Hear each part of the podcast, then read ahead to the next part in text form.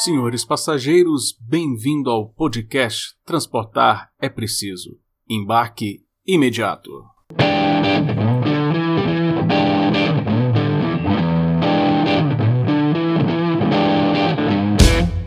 Mês de setembro é um mês importante para nós da área do transporte. Nós comemoramos a Semana Nacional do Trânsito e, dentro dessa semana, o Dia Nacional do Trânsito. Sempre com o tema norteador, o Departamento Nacional de Trânsito, DENATRAN, conduz essas ações por todo o Brasil para essa data comemorativa que vai do dia 18 ao dia 25 de setembro. Para falar sobre isso, tenho aqui a grande satisfação de receber o diretor-geral do Departamento Nacional de Trânsito, Frederico de Moura Carneiro. Olá, Frederico, beleza?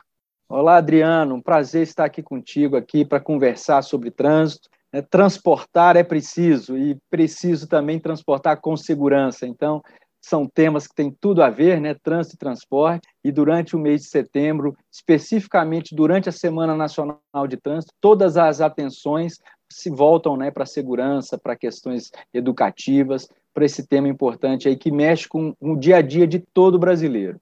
E deixa eu te perguntar, hoje, dia 16 de setembro, que a gente está gravando aqui esse episódio preparativo, é, saiu aí a divulgação de uma mudança importante do Denatran, né? Como é que agora a grande novidade que nós temos antes de falar da semana, vamos falar da grande mudança dentro do Denatran?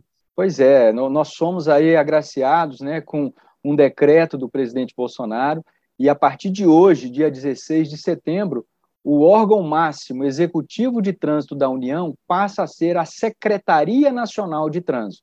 Então, o, o, Departamento Nacional de Trânsito foi elevado à condição de secretaria, um órgão finalístico do Ministério da Infraestrutura. Então, a gente conseguiu um salto em termos de valorização, em termos de autonomia administrativa, e é uma conquista muito importante aí para todo o segmento de trânsito, todo o Sistema Nacional de Trânsito, que sempre é, prezou né, e, e, lutou por uma valorização do órgão máximo executivo de trânsito da União. Então, a partir de hoje, o Denatran passa a ser Senatran, Secretaria Nacional de Trânsito.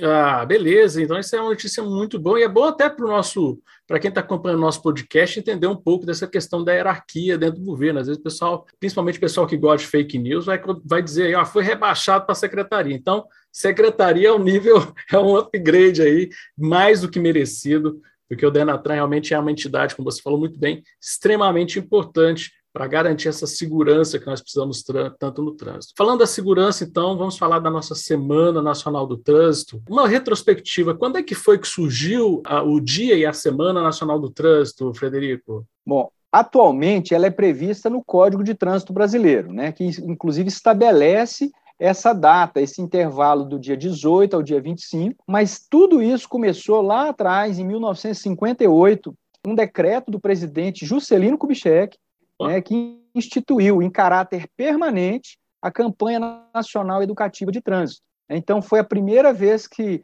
formalmente foi instituída essa, essa campanha nacional, então, então chamava-se Campanha Nacional de Trânsito. Né? Em 1966, uma resolução do, do Conselho Nacional de Trânsito, atual CONTRAN, né, o mesmo CONTRAN, estabeleceu então a data que seria durante a semana que precede o dia 25 de setembro de cada ano. Então, daí começou a trabalhar em torno disso. Né? Essa data, 25 de setembro, ela foi lançada, então, numa resolução do CONTRAN de 1966. Agora, nós não conseguimos resgatar, Adriano, o registro do porquê dessa data do dia 25. Mas o fato é que, desde então, toda a legislação de, de, trânsito no país, né, o Código Nacional de Trânsito, depois agora o, o, atual Código de Trânsito Brasileiro, que é de 1997, então já trazem essa data aí como um marco em que todos os órgãos que integram o Sistema Nacional de Trânsito, e aí a gente fala de órgãos da, da União, né, no caso a Senatran, os órgãos estaduais, que são os DETRANS, e os órgãos municipais, e aí a gente envolve também órgãos rodoviários, né, o DENIT, os DRs, a Polícia Rodoviária Federal, as polícias militares. Então, todos esses órgãos que integram o Sistema Nacional de Trânsito, durante essa semana eles focam todas as suas ações na questão das campanhas educativas. Então, aquelas blitz, as, as fiscalizações que, que, até então, normalmente, ao longo do ano, né, predominantemente tem um caráter né, fiscalizatório, um poder de polícia, para exatamente coibir a prática de infrações, durante esse período é, a mensagem é, é diferente. São mensagens educativas, são blitz educativas, orientando o condutor né, sobre determinado tema, sobre determinado assunto. Então, tudo isso é muito importante e é muito explorado durante essa semana aí do, do dia 18 ao dia 25 de setembro. E é, e é bacana porque coincidiu, porque no, no, ano, acho que foi 2007, lá na França, criou o Dia Mundial Sem Carro, que é 22 de setembro. Então, sempre a nossa Semana Nacional do Trânsito coincide aí com esse Dia Mundial Sem Carro, que é uma data que o pessoal comemora muito, justamente para trabalhar essa ideia de conscientização. E, essa, e, essa, e esse ponto que você falou de educativo, eu não esqueço nunca a história de um amigo meu, que uma vez ele falou que ele foi parado por um policial, e o policial não deu a multa para ele, ficou lá falando, olha, isso é muito perigoso e tal, e ficou... E ele ficou tão constrangido que ele falou assim, pô, policial, dá logo a multa, eu tô com tanta vergonha. Então, assim, é engraçado que parar numa blitz e às vezes você receber ali orientações tem, às vezes, um, um efeito muito maior do que aquela multa que chega é, é, é, de surpresa, que aqueles pardais ali, que te, né, aqueles, é, aqueles, aqueles sinalizadores eletrônicos te pegam e você às vezes nem viu, vai fazer um efeito muito maior para a conscientização da pessoa do que ele receber uma multa em casa, não é mesmo, Frederico? É, é, há quem diga né, que, que a, a, fiscalização ela só é eficaz quando mexe no bolso né, da, do, do cidadão. Eu ainda acredito no poder da educação do trânsito. É, Para mim, existem três importantes pilares da segurança no trânsito, né, que é da engenharia, a questão tanto da infraestrutura quanto da, do veículo, a questão da fiscalização e da legislação, e tem, para mim, o pilar mais importante, que é o da educação, porque é ele que realmente forma cidadãos, né? forma pessoas que respeitam a legislação, respeitam o próximo, né? o espaço do próximo, a vida do próximo. E, e, eu, e, eu, sou filho de uma educadora de trânsito, né? Então a minha mãe foi servidora do Detran do Distrito Federal. E eu, e eu, isso na década de 90, final da década de 80, início de 90, eu lembro perfeitamente. Então a gente é, ia com meu pai a, a, umas ações educativas que promovidas por ela, exatamente entregava folhetos, né? É, mensagens, então a, camisetas, tinha todo personagens, eram uma, uma, ações lúdicas. Isso traz realmente assim uma conscientização. Então a gente vê em, em países lá fora, no exterior, é, essa ação que você disse, ou seja, um, uma bronca do guarda, né, do agente de trânsito, assim, um, é, isso já tem um efeito muito forte naquele cidadão. Olha, ele tem a consciência de que desrespeitou a lei e aquilo ali mexe né, no brilho dessa pessoa. Então, eu acredito sim, Adriano, que a gente vai chegar num estágio em que a ação fiscalizatória ela, ela virá em segundo plano, né? porque realmente a educação vai prevalecer e, e, é uma das bandeiras que a gente tem pregado aqui no Denatran, né? no antigo Denatran e no atual, na atual Senatran, exatamente a, a importância da educação para o trânsito, levar esses princípios nas escolas, né? não ficar só restrito às ações dos órgãos de trânsito, mas lá desde, desde a base, né? A criança, o adolescente, ela já que vai se tornar um, um condutor no futuro, mas como criança e como adolescente é um pedestre, né? É um ciclista e precisa já já receber esses conceitos de segurança no trânsito, de respeito à legislação. Então, eu acredito na educação e ela tem realmente um peso e nós estamos trabalhando para que essas ações educativas elas realmente se amplifiquem em todo o país. Excelente. E o tema desse ano? Porque todo ano tem um tema a semana. Qual o tema desse ano, Frederico? O, o, o, Código de Trânsito ele estabelece que o CONTRAN, né, o Conselho Nacional de Trânsito, anualmente deve divulgar um, uma mensagem educativa que deve ser seguida por todos os órgãos que integram o Sistema Nacional de Trânsito, e bem como um calendário de ações mensais é, relativas a subtemas desse tema maior, desse tema principal. Em 2021, o tema que nós estamos trabalhando é no trânsito, sua responsabilidade salva vidas. Essa mensagem ela tem assim uma, uma pegada muito forte que ela chama a, né, o próprio nome diz a responsabilidade todo cidadão. Então, ou seja, o, o pedestre ele tem uma parcela de responsabilidade por um trânsito seguro. Não adianta o pedestre atravessar uma rua mexendo no aparelho celular, que às vezes não dá tempo do veículo frear, não dá tempo de evitar aquele atropelamento, aquela colisão. Né? O, é, eu, não esqueço ciclista... nunca, eu não esqueço nunca minha, o meu filho mais novo, que ele falou, papai, hoje eu aprendi na escola a atravessar na faixa. Ué, mas atravessar na faixa é o trem mais simples. Não, a gente que tem menos de tal altura, é bom levantar a mão para o motorista poder ver. Eu, caramba, que legal, né? Então, é, faz parte desse processo educativo, né, Frederico? Faz, e, e você tem aí né, um, um, dos melhores agentes de trânsito, um dos melhores a, agente de fiscalização possível, né? Ou seja, é, é o filho, né? A criança que está lá, olha, usa o cinto, não, não, não, não atenda o celular enquanto estiver dirigindo, né? Se bebeu, não, não dirige, enfim, as crianças elas têm isso muito forte, esses valores, né? E, e, os pais geralmente trabalham isso, a honestidade, a sinceridade, né, o respeito às regras, a disciplina. Ora, se existe uma regra né, que vale para todos, o pai dela não pode, a mãe dela não pode descumprir. Então, nós temos aí a educação, ela, ela é muito importante exatamente porque dentro de casa a gente tem é, um grande agente de fiscalização de trânsito. Que bacana, não, e é verdade, as crianças hoje aí porque tem escolas que estão adotando isso. Seria muito bom que todos adotassem, que aí caminharia dentro dessa perspectiva que você falou, né? Os, os Detran são grandes parceiros, né? Teve um episódio aqui que nós gravamos com o presidente do Detran de Alagoas, eles estão fazendo um trabalho muito bacana de educação para motociclistas. Então, assim, é esse o processo, é dentro da escola que realmente a gente consegue mudar o nosso trânsito. E esse tema ficou sensacional, porque deixa de ser um tema é, é, genérico para ser um tema do indivíduo. Jogar a, a, culpa, a responsabilidade é sua, meu irmão. Se o trânsito está ruim, ó, a culpa é, é nossa responsabilidade tomar conta do trânsito, né? Porque vira outra vez você vê alguém dando aqueles gatinhos entrando na contramão para aproveitar a esquina e tal. E aí em Brasília nem tanto, que as quadras são bem grandes, né? Mas aqui em Goiânia tem algumas quadras curtinhas que o pessoal entra na contramão mesmo, né? Então tem que fazer essa responsabilização da pessoa, do indivíduo, que às vezes comete algum problema aí dentro do trânsito. E as ações para essa semana? O que, é que vocês estão programando de algo mais? Existe algo mais específico da agenda? A pessoa que está escutando a gente, ela pode acessar algum site, algum lugar para ela saber o que está sendo proposto dentro dessa semana, Frederico? Pode, não, olha só, o, o, a Senatran, né, ela tem é, como ser o órgão nacional, ela, ela traz assim as diretrizes e promove, fomenta essas ações, tanto nos estados quanto nos municípios, que é onde de fato o trânsito acontece. Então é onde o cidadão está ali se deslocando, ele está exposto a uma, a uma situação de acidente, a um risco, e é onde é mais eficaz a ação educativa. Então, o que nós fazemos anualmente, né, além de divulgar essa, esse tema, a gente promove, então, utiliza as nossas, é, os nosso, o nosso portal do Ministério da Infraestrutura, do próprio, da própria Senatran, as redes sociais, para divulgar as ações de outros estados.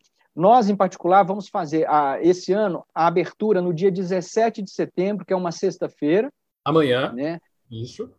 Exatamente. Amanhã a gente já está abrindo a, a, o evento. Às 10 horas da manhã teremos uma, uma live né, que, contando com a participação de, de representantes, de dirigentes de órgãos, de entidades que atuam na área de trânsito.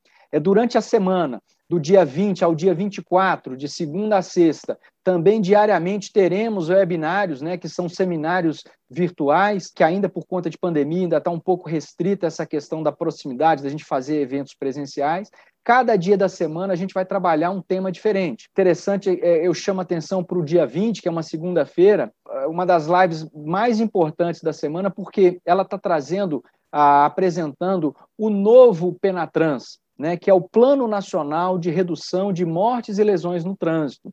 Esse plano foi instituído em 2018, né, fazendo um parêntese aqui, Adriano, sobre esse plano que é extremamente importante. É instituído no CTB e prevê ações é, para que o país reduza em no mínimo 50% o número de mortes ao longo de 10 anos. Esse plano, então, é de 2018, ele teve aí uma dificuldade na implantação e das lições aprendidas aí desses dois primeiros anos de tentativa de implantação do, do, do Penatrans, surgiu a necessidade de fazer uma revisão. Então, nós iniciamos, ah, nesse primeiro semestre de 2021, um, grupos de trabalho que reuniram mais de 100 especialistas e profissionais que atuam na área de trânsito, seja de órgãos, de entidades, da universidades, da sociedade civil organizada, trabalhando seis pilares. Um deles, né, educação, segurança veicular, infraestrutura, gestão, atendimento a vítimas. E a gente tem aí essa janela de 2021, que se iniciou agora, até 2030, que é a segunda década de ações voltadas para a segurança no trânsito, proclamada pela ONU. Então, nós estamos alinhando o nosso plano nacional a uma ação, a uma década mundial, a uma década global, pro, proclamada pelo, pela, pela Organização Nacional, é, a Organização das Nações Unidas, a ONU, no sentido de buscar a redução de mortes no trânsito. Então, no dia 20, a gente vai apresentar esse novo Penatrans com cara nova, com ações novas, com possibilidade da sociedade acompanhar, monitorar a implantação do plano. Ele tem agora indicadores para saber se o órgão de gestor ele realizou aquela ação ou não, e o, e o, cidadão poder cobrar, olha lá, Detran, olha lá, Senatran, olha, município, você estava aqui previsto de fazer essa ação e não fez. Então, ele traz esse, esse importante papel para a sociedade. Isso e... abrindo a nossa semana. Excelente. Esse negócio de indicador é bacana, porque pode fazer ranking, né? Aí nenhuma prefeitura gosta de falar que está nos últimos no ranking, né? Aí o, o, o, agente público vai lá e quer brigar, nós temos que ficar nas melhores todas. Não adianta, é competição, ajuda em qualquer lugar. Até no setor público a gente consegue fazer com que a competição traga algum benefício para a sociedade. Pois é, e, e, esse plano ele, ele foi construído com a participação de, de toda a sociedade, foi colocado em consulta pública. Você, quando teve lá no CONTRAN assessorando uh, o, o, conselheiro do Ministério da Economia, via as consultas públicas que eram realizadas sobre as normas, e a gente teve várias contribuições da sociedade. É muito importante isso. Essa também é uma grande conquista que eu acho que a gente é importante registrar. Foi instituída a agenda regulatória do departamento, né, agora da secretaria, e tem temas que são, estão sendo discutidos e serão regulamentados pelo CONTRAN, e todos eles passam pelo crivo da sociedade. A sociedade opina, ela encaminha sugestões, críticas. Olha, não, isso aqui está errado, isso aqui não pode ser assim, isso aqui vai acontecer isso.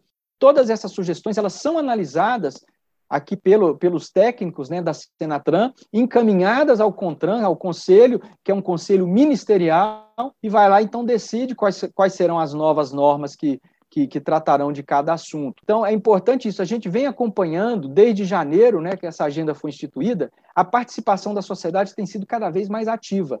E não é surpresa, né, porque trânsito todo mundo vive, todo santo dia. Então, ou, ou, é, ou eu me desloco de carro, de ônibus, de bicicleta, a pé, mas as pessoas se deslocam. Transportar é preciso, então não tem como é. fugir disso.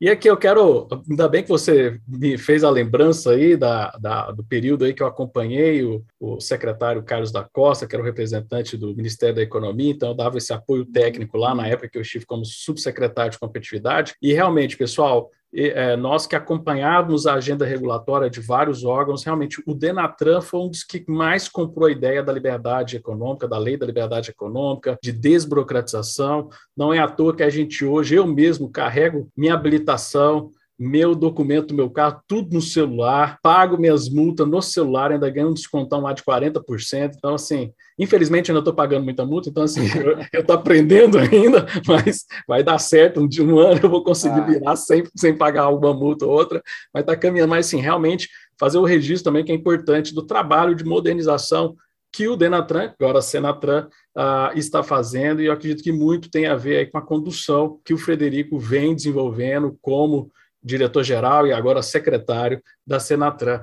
E você falou da pandemia, da questão de webinars, como é que está o retorno? Dá um pouco de assunto, mas algo que é interessante para quem está nos ouvindo, como é que está aí o retorno dos Detrans a respeito do coronavírus, da pandemia? Como é que está o, funcionamento? Existe um, um, um, planejamento dentro do CONTRAN uh, uh, a respeito uh, do retorno do, dos Detrans? Como é que está essa, essa agenda, Frederico? Bom, lá em março, meados de março de 2020, quando a pandemia, né, se, vamos dizer, se escancarou no país e foi até decretado um estado de, de calamidade pública, né? Desde então, o CONTRAN vem atuando, é, assim, meio que é, rapidamente para todas essas, essas é, aplicação de medidas de modo a mitigar os efeitos da pandemia. Porque logo de cara foram todos os estados, municípios decretaram né, fechamento, paralisação das atividades e, inclusive, dos órgãos de trânsito. Então, era impossível oferecer serviços como, por exemplo, renovar uma CNH,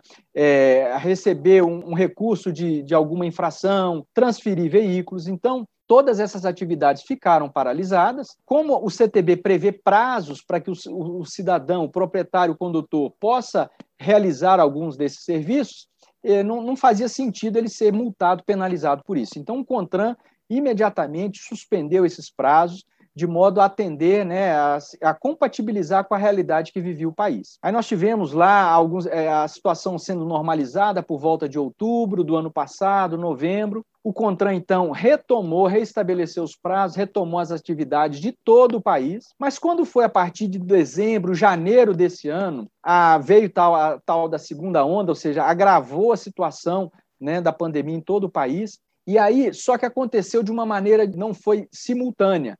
Então, a gente viu alguns estados tendo uma situação crítica primeiro que os outros. Por exemplo, o estado do Amazonas foi o que primeiro sentiu na pele, tivemos aquela questão é, de, relacionada ao oxigênio, algumas, algumas dificuldades lá. E a partir de então, é, cada estado veio solicitando ao CONTRAN uma, uma paralisação de prazos. Então, a gente já, de imediato, conferiu ao estado essa prerrogativa, até porque aquele é, estado de, de calamidade nacional ela não foi registrada em 2021, então, juridicamente, a gente não poderia atuar de uma maneira uniforme. Então, à medida que o Estado, o Detran vinha solicitando, olha, aqui paralisou, vamos suspender os prazos. Aí o CONTRAN ia agindo dessa maneira. Então, é, acabou que dos 20, das 27 unidades da federação, apenas 24 é, tiveram os prazos paralisados. Aliás, 23. Teve estados de Minas Gerais, Paraná, Santa Catarina e Roraima que, que o funcionamento não foi afetado. Mas desses 23, eles começaram a retomar. Então, hoje nós já temos vários Detrans que já retomaram as atividades, vários órgãos municipais que já retomaram. Nós temos cerca, acho que são 14 estados que já voltaram, 14 ou 15 estados. Então, já estão retomando. Então, para esses estados, aí é bom você eh, que está nos ouvindo acessar o portal do Ministério da Infraestrutura, né? ainda é o portal do Denatran, a gente está fazendo essa migração do nome, mas lá tem a, a situação de cada estado do país inclusive do Distrito Federal. Como está? Se está paralisada as atividades ou não, se os prazos estão suspensos ou não. E para cada estado foi, foi montado um cronograma, né, um planejamento lá para frente. Então, por exemplo, aquelas CNHs que venceram em 2020, elas foram prorrogadas para 21. As CNHs que, que venceram em 21 estão sendo prorrogadas para 22 mas isso não tem uma regra geral, tá, pessoal? É importante você olhar a, a, regra e os prazos, o cronograma do seu estado, da sua unidade da federação, que tem datas que variam de um estado para o outro. Então, fique atento a esses prazos, consulte lá no site e você vai ter todas as informações necessárias para renovar sua CNH, transferir seu veículo, apresentar recurso de infração.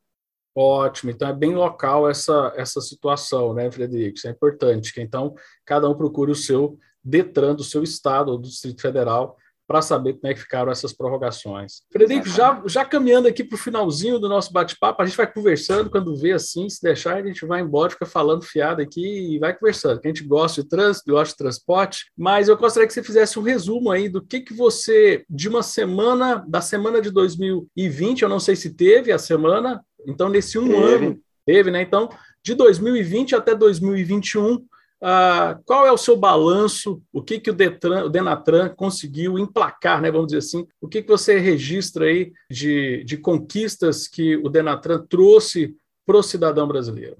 Olha, a, todas as ações aqui do órgão, elas são pautadas é, sobre dois importantes pilares. Um que a gente vem falando, que é a da segurança né, no trânsito, e aí com todos as suas, os seus aspectos de educação, fiscalização, legislação, ou seja, com o propósito de salvar vidas, né, que essa é a missão principal da Senatran, mas a outra forte, o outro forte pilar é a da transformação digital, como você já havia mencionado. Então, a gente tem, sobre esses dois pilares, todas as ações elas são, são, são balizadas, são desenvolvidas. De lá para cá, de setembro de 2020 para cá, logo em seguida da Semana Nacional, nós já tivemos publicação da Lei 14.071, que foi uma, uma grande mudança no Código de Trânsito Brasileiro. Né? Desde que ele foi editado lá atrás, em 1997, foi a primeira vez que o presidente da República encaminhou um projeto de lei substantivo, significativo, que trouxe realmente várias mudanças,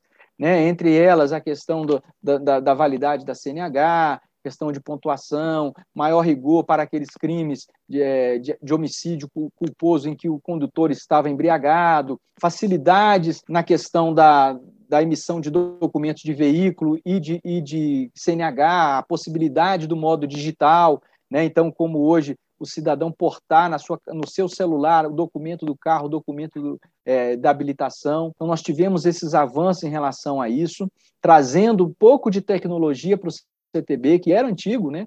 Os Detrans se modernizaram, então precis, é, sofreram alterações, precisavam incorporar isso. Nós tivemos também, como eu já citei, a revisão do Penatrans, que é o guia é a diretriz básica para todo gestor de trânsito no país. Ou seja, ele põe aquilo debaixo do braço, segue a risca, que com certeza terá importantes avanços em termos de redução do número de acidentes e vidas que serão salvas. Né? Para se ter uma ideia, se estima que ao longo dos próximos 10 anos a gente tem aí uma, uh, consiga salvar uh, cerca de 86 mil vidas. Então, isso aí é um número muito expressivo para a gente buscar essa, essa meta que está sendo é, alcançada, buscada. Né? Na, no âmbito da transformação digital, então, a gente tem a carteira digital de trânsito, trazendo a possibilidade, como eu falei, dos documentos serem portados no, no celular, é, acessar para pagar a, a multa com desconto de 40%. Agora, a gente incorporou recentemente, no mês de agosto, a possibilidade de autorizar a transferência de veículo também pelo celular, por meio de,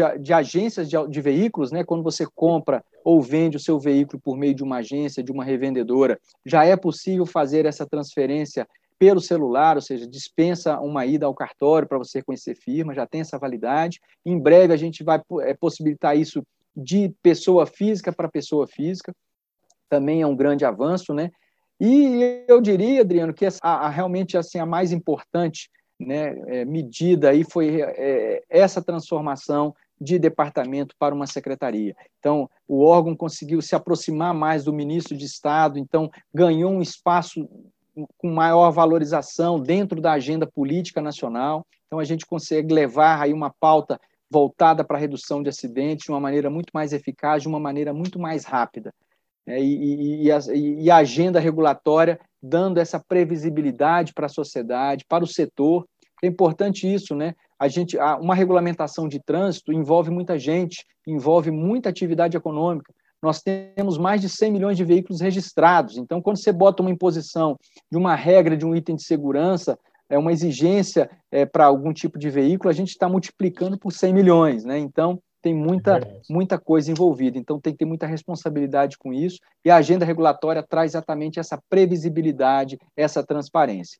Então, foram, foram, foi um ano assim de muitas ações, muitas entregas, e que se reflete, por exemplo, numa prévia da, da, da estatística de acidente, uma redução é, de 5% em números absolutos de 2020 pra, de 2019 para 2020. Né? Então, a gente teve, assim, está tendo é, já o sétimo ano consecutivo em que há redução do número de mortes no país. Então, isso é, é, fruto das ações que estão sendo empreendidas, não só aqui no âmbito do governo federal, mas principalmente na, nos estados e nos municípios, que é onde o trânsito acontece sensacional e assim realmente é, são muitas conquistas. Quem nunca sofreu de ter que passar um documento, vender o carro e aí você passa por tudo isso é novidade da semana. Isso é muito bom. Já, já como eu já falei, você mostrou realmente o comprometimento com a modernização é muito importante, está tudo modernizando, por que não? Os nossos. E tem a questão também de custos, né? Reduz custo de cartório, custo disso, custo daquilo, então moderniza, fica mais fácil, fica bom para todo mundo. Frederico, quero agradecer muito o seu tempo. Eu sei que é corrido, que é escasso, e eu fico realmente muito honrado de você ter participado no nosso podcast. Muito obrigado mesmo. Te agradeço muito. E para quem está nos escutando, o embarque é imediato. E vamos lá, que nós temos mais episódios do Transportar é Preciso. Obrigado. Um abraço, Adriano. Obrigado você. Valeu.